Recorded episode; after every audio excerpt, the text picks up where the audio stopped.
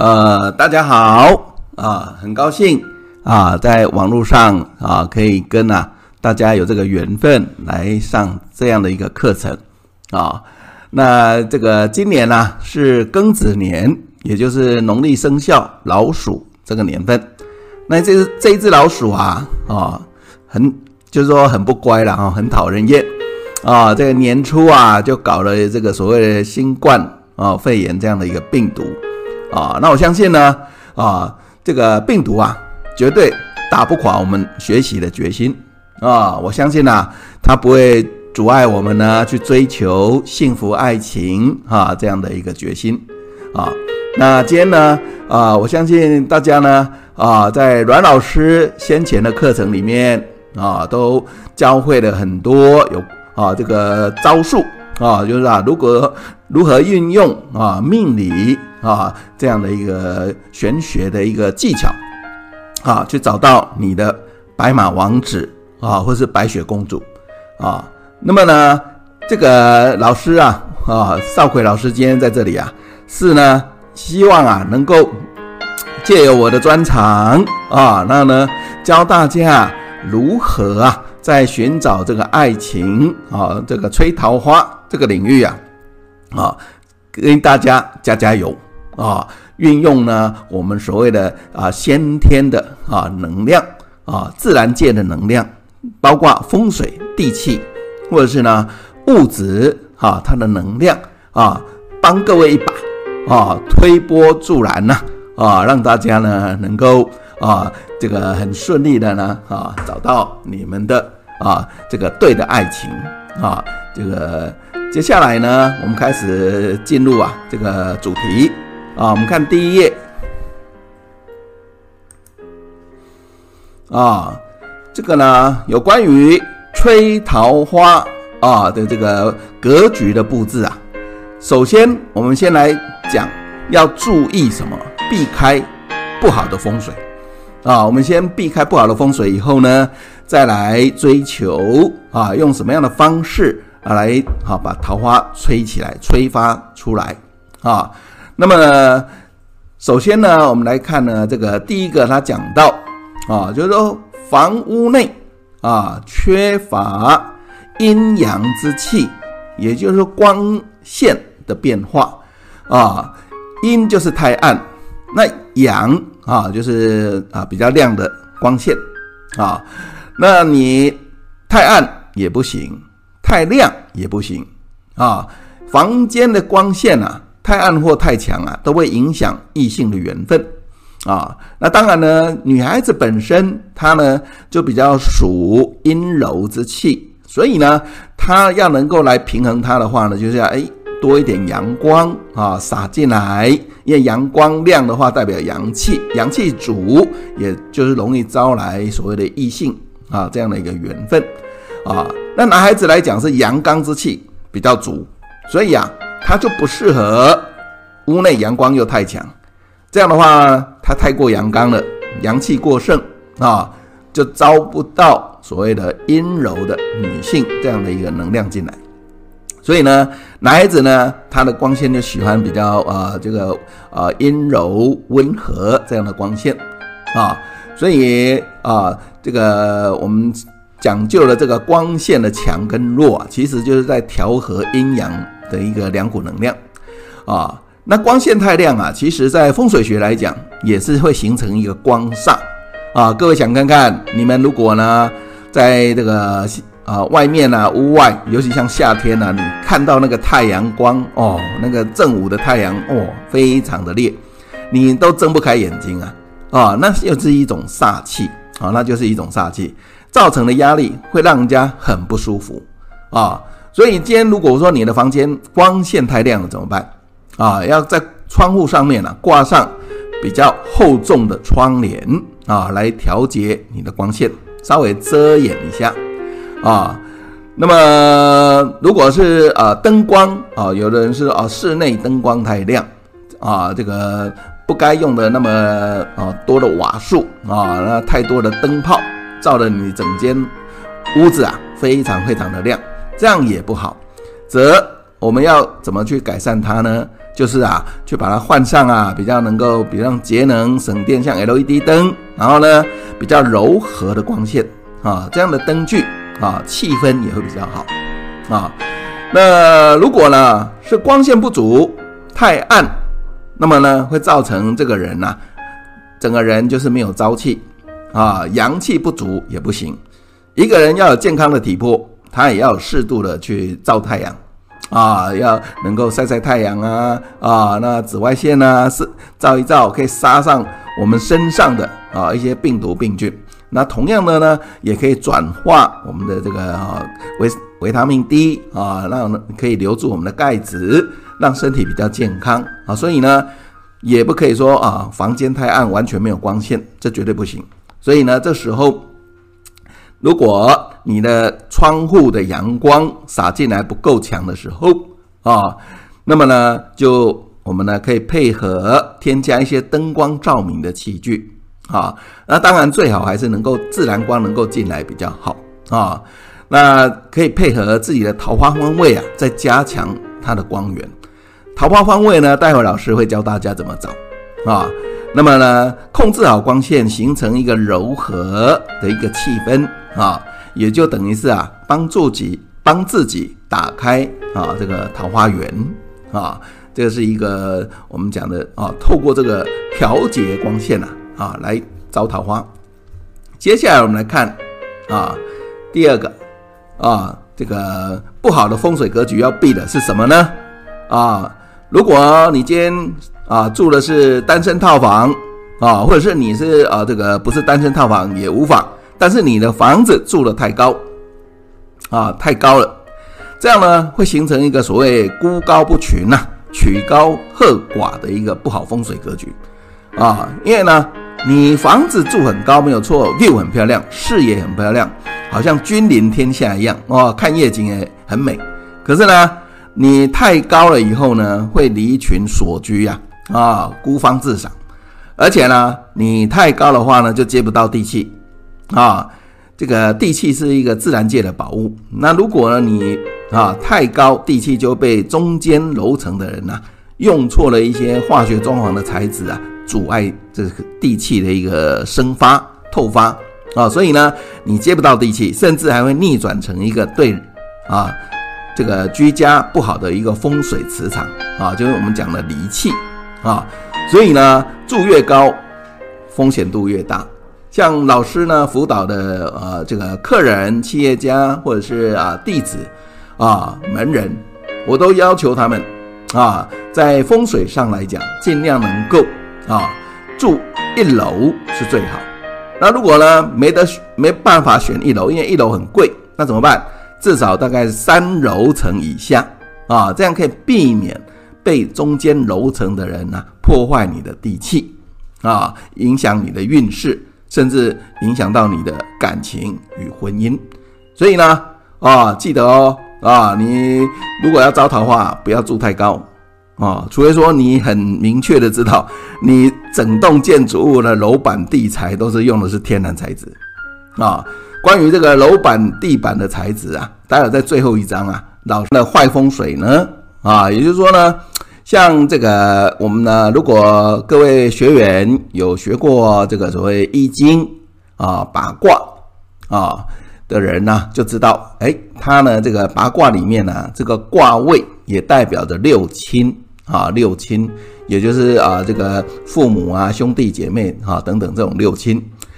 那么正卦呢，也就是这个东方，在我们的后天八卦里面，正卦代表的是东方哈。也就是说，正卦东方这个位置代表是一个长子的一个啊，这个六亲位。那巽卦呢，代表的是东南方，也代表了六亲长女啊这样的一个卦位啊。那么呢，这两个的方位，如果光线太暗或太强，光线不对，皆不宜。为什么呢？啊，因为呢，这个正卦呢啊，代表的是男性。啊，因为像啊大陆这边啊，绝大部分的人啊都是独生子或独生女啊。那么呢，正就代表独生子，巽就代表你这一位独生女。那这个代表你们的这个方位的一个光线，如果不对的时候，也会影响到你的运势，接着也可能影响到你的感情运啊，婚姻感情啊，这种运势就会受到影响。所以这两个方位来讲啊，如果光线是不对的，那我们就要啊稍微把它调整调和一下啊。那有些人会说啊，老师，那怎么办？我的正卦位没有开窗啊，光线进不来啊。我的巽卦位东南方啊啊，这个没有开窗啊，那光线进不来怎么办？哦，那没关系，进不来，那我们呢可以借由其他的这个，比如像啊室内灯光来补强补助。总之，那个方位上呢要让它亮一点啊，但是不能又不能过亮啊，然后呢也不能太暗啊，这是啊这一点所讨论的。接下来呢，我们讲的是这个住家四周啊，这个建筑物啊，高低参差不齐啊。这一般讲的是外局，外局就是说啊，你的房子的外面的格局叫外局，你的左右啊邻居的房子或你对面的房子啊，这个跟你家的屋子的高度啊啊落差太大，参差不齐。那也代表的是你那边的环境的那个气流啊，啊，气场会很乱，乱流很多，甚至产生煞气啊，所以呢会影响住家的磁场，甚至造成感情的纠纷分裂啊。所以你注意看啊，如果说哎你的房子矮矮的，你左右龙边虎边房子特别特别的高啊。那这样的话呢，你就等于是相对的气势就弱了嘛，被人家欺负啊，左右邻居来欺负你啊，啊，你这个就被压的抬不起头啊，运就不好，或者是对面的房子太高啊，好像一个探头煞一样啊，这个这个高高的威逼啊，压吓你这样，所以啊，这也会形成一个煞。啊，因为呢，我们的前方代表是一个阳局，啊，这个我们讲阳宅啊，阳宅的一个所谓啊外外局啊，也代表的是一个所谓啊这个贵人运啊，明堂贵人运。那你的明堂不够光亮，不够开阔啊，那很高的建筑物像崇山峻岭这样这么高压着你，你当然就运出很难出运呐，啊运就不好，包括感情运也。不顺啊，所以最好呢是能够啊找那种啊建筑物啊，相较之下啊高度都差不多啊，不会啊高高低低啊错落这样子，气场很乱，造成气流啊乱流太多啊，影响家里面的磁场，这样就不好啊。那接着我们来看呢，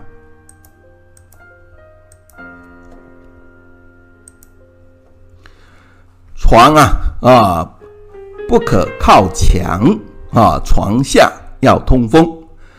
啊。这个床呢，最好是怎样？我们的床头可以靠着墙壁啊，顶着墙壁可以，但是床的两侧要留下走道啊，不可以靠墙。有的人呢，可能房间呢、为了要图一个空间大一点啊，舒服，所以呢，尽量就把床啊往啊这个墙边呢就靠。啊，靠上去，所以有一边就等于是没有留走道，这样的话呢，会造成啊气流不够通畅啊。这个我们呢讲究就是啊，这个气啊来气从屋屋子的这个或者是房门啊引进来的气流，要能够在屋内啊啊对流通畅啊。所以呢，我们需要能够留下走道，甚至连床下都要能够通风良好。啊，像有些人的床架、床组是啊比较能够高架起来，底下是中空的，诶，那样是很好的啊。那记得哦，如果有这个空间的时候呢，你要把它留下来，千万啊不要堆放一堆杂物啊。像女孩子来讲，很可能就是堆了一堆高跟鞋啊，或者是一些这个换季剩下来的衣物。啊，那用这个塑胶袋包一包，放在盒子里或者是大袋子里啊，然后就往那边一塞，哇，那你这个床铺啊底下的通风就不够良好了。这样的话，啊，除了对健康不利以外，也会影响到你的桃花运气，啊，你的桃花运进不来。为什么？因为气流啊，没有办法流通流畅在你的房间里啊，所以呢，这就很可惜啦啊，所以要注意啊这一点。接着我们来看呢哈下一章，再来啊，我们来讨论一下一墙不开二窗啊，这个意思就是说啊，这个一面墙啊啊，如果你同时开了两面窗。啊，就是比如像我这个屋子里面这个房间里啊，有一道墙啊，这个墙上面呢，结果哎开了两面窗啊，那个就是好像两口有没有两个两口窗？那这个很像就是我们讲哭哭字的这个两口啊，所以呢就形成了哭墙啊。那哭墙就代表你会伤心呐、流泪呀、啊，会有伤心的憾事，所以呢就容易招来伤心的恋情啊。所以建议读者啊、这个听众们啊，如果有上述的这个情况发生啊，那就请各位啊要堵掉啊两口窗户其中一口啊，不要开。那如果你不想用啊水泥啊砖头把它堵死啊，或者是用木板把它封死，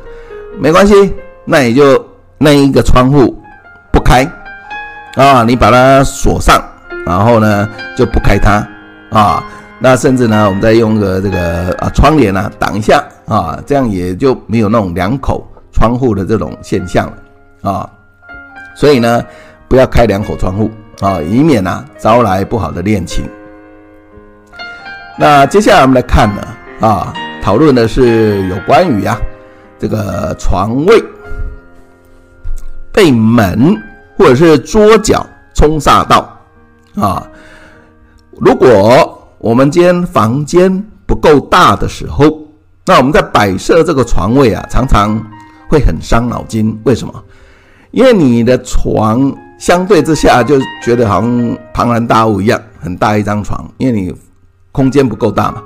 所以呢，难免的就会啊被这个所谓的房门呐，啊切割到冲煞到，或者是被套房里面的厕所门啊拦腰冲煞啊。那这样的话呢，都形成一个煞气，所以这时候呢，我们就必须要在所谓的这个厕所门或者是房间门上面啊，加挂这个所谓落地的门帘，记得哦，长度要够哦，啊，能够落地最好啊，因为长度如果不够，太短的话，没有那个阻挡的冲煞的一个效果啊。那此外呢，我们房间里啊，常常也会有所谓，比如像衣柜或者是呢书桌。哦，五斗柜等等啊，这些的家具。那有这些家具的时候呢，啊，往往呢，因为空间不够大，所以摆设的时候难免它的那个会产生啊，它的呃角落的那个角角啊，会冲斜斜的四十五度角冲刷到你，或者是啊其他的角度冲刷到你这样子啊，或者是呢，它会产生类似壁刀的一个效应啊，呃，一面墙壁刀切割下来。啊，那一样嘛，你那个柜子一面侧边也像一面墙切过来射到你，这个一种类似壁刀的效果。这样的话呢，都会形成啊我们的房间内局啊内部格局的一个冲煞。这样的话呢，你就睡不安稳啊。那你睡不安稳呢，自然就啊精气神啊就不够强旺啊，自然呐、运就不好啊，你就没办法神采奕奕啊，当然就不容易找桃花。啊，你看到这个人，哎，看起来就是无精打采啊，黑眼圈啊，看起来就是一脸好像好像不是那种啊，这个很很很有光彩啊，是一个有为的青年这样子哦。当然，你就会觉得这个不是一个好的一个啊姻缘好的对象啊，所以呢，我们呢就要改变这样的一个不好的格局。那像那种呃煞，这种像那种五斗柜啦。书桌啦、衣柜啊，这怎么改呢？那其实很简单啊，你呀、只要再把它延伸一个家具，把它连在一起啊，那呢，它那个壁刀侧边是不是就消失了？因为它变成一个家具，把它啊这个连接紧邻在一起啊，长度就得到延伸了啊。那你只要延伸的出来的长度，另外那一个边边不要再切到你的床，这样就 OK 啦。啊，所以呢，这个就是我们呢啊运用一些方式，其实啊就可以去避掉很多的一种不好的格局啊。好，那接着我们来看下一章哈。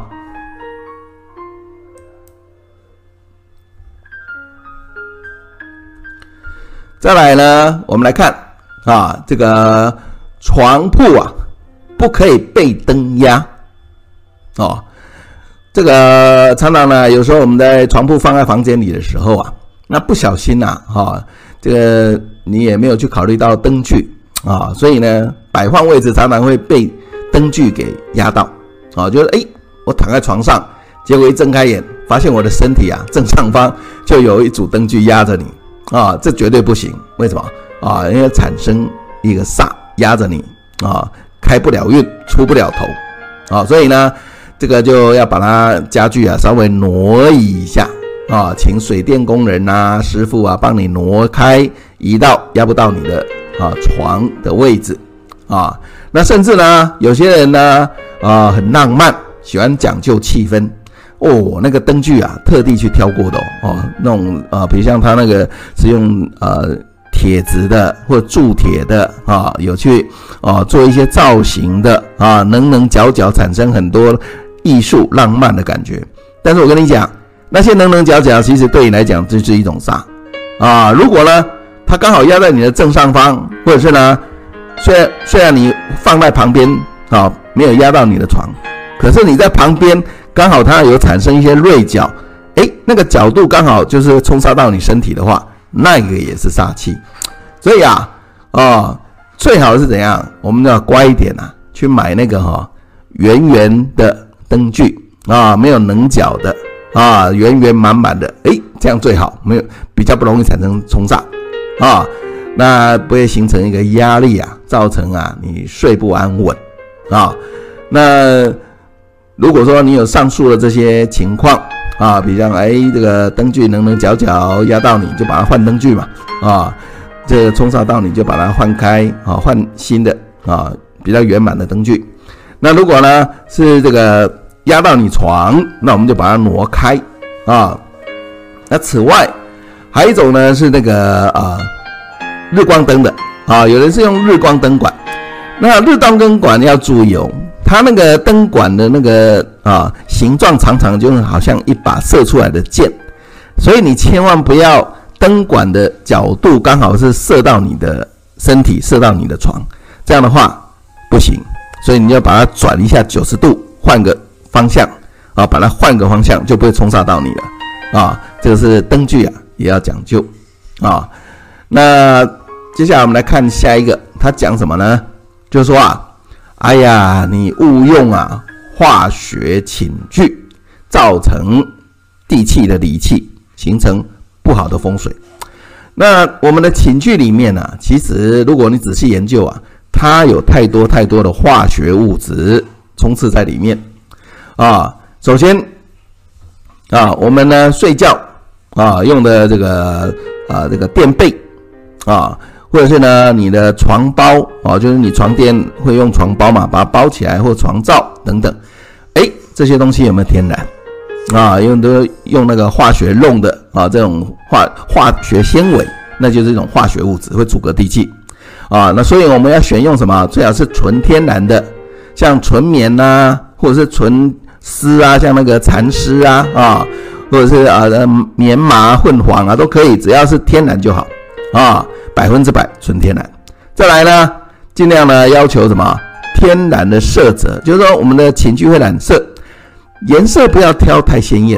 啊。据我的经验来讲，像啊蓝色。或者是米色、棕色、灰色这些色系啊，